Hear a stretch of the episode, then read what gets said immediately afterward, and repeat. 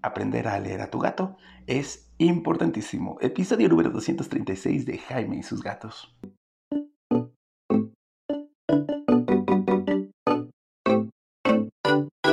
Hola, ¿qué tal? ¿Cómo están? Yo soy Jaime, soy un cat lover, un amante de los gatos y comparto mi vida con cinco gatos maravillosos.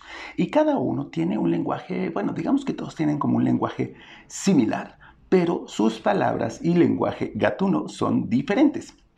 Es decir, cada uno maulla de manera distinta, cada uno tiene movimientos diferentes para decirme qué es lo que quieren. Y aprender a leer a cada uno de ellos es importante. ¿Por qué es importante que sepas leer a tu gato o que un veterinario sepa leer a los gatos? Bueno, pues porque de esta forma vas a saber cuando el gato está triste, está enojado, quiere, quiere algo, no quiere algo, vas a dejarte chantajear o no por ellos.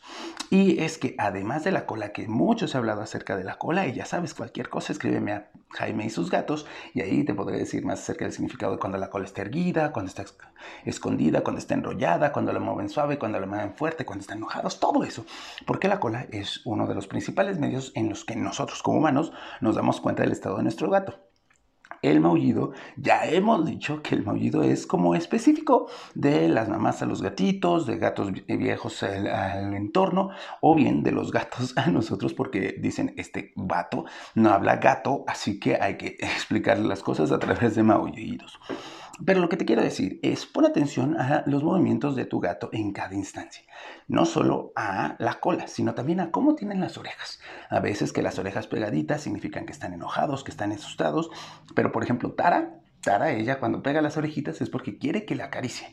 Eso es como raro, porque casi nadie hace eso. De la misma forma, eh, la forma en la que ponen los bigotes, como muy anchos o pegaditos, también es un mensaje de que están muy atentos a algo o de que están muy relajados. La postura de tu gato. Yo, por ejemplo, no me acerco a Cleo cuando la veo como muy tensa y muy quieta y con las orejas súper erguidas. ¿Por qué? Porque sé que en ese momento me va a atacar y no de juego, sino me va a atacar en serio porque está concentrada en algo. Frey ha desarrollado una forma muy interesante de mover las patas para decirme qué es lo que quiere. Ella casi no me maulla, pero sí es como que se estira y se estira señalando hacia lo que quiere y con base en eso, vamos diciendo, cada gato va a tener su estilo único de comunicarse. Lo que sí es que es importante que tú lo averigües para poderte comunicar con tu gato, satisfacerlo cuando tiene que ser satisfecho y regañarlo cuando tiene que ser regañado y de la forma en la que tiene que ser regañado.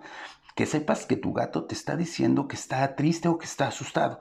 O bien que cuando vayas al veterinario le digas, ah, mira, estas son señales de que está pasando esto, pero confía también en tu veterinario. Por eso elegiste a ese veterinario, ¿no?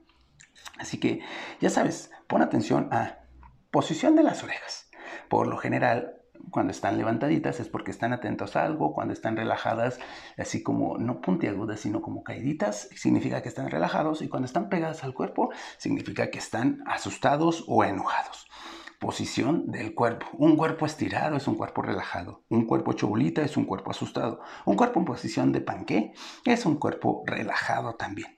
Un cuerpo con el pelo todo erizado quiere decir que está asustado y se quiere hacer más grande para poder mandar mejores mensajes de que tengas cuidado como enemigo. ¿Qué más puede ser? Cuéntame. Escríbeme Jaime sus gatos y dime qué más has visto en sus, tu gato y qué significa cada uno de sus mensajes. Nos vemos. Adiós.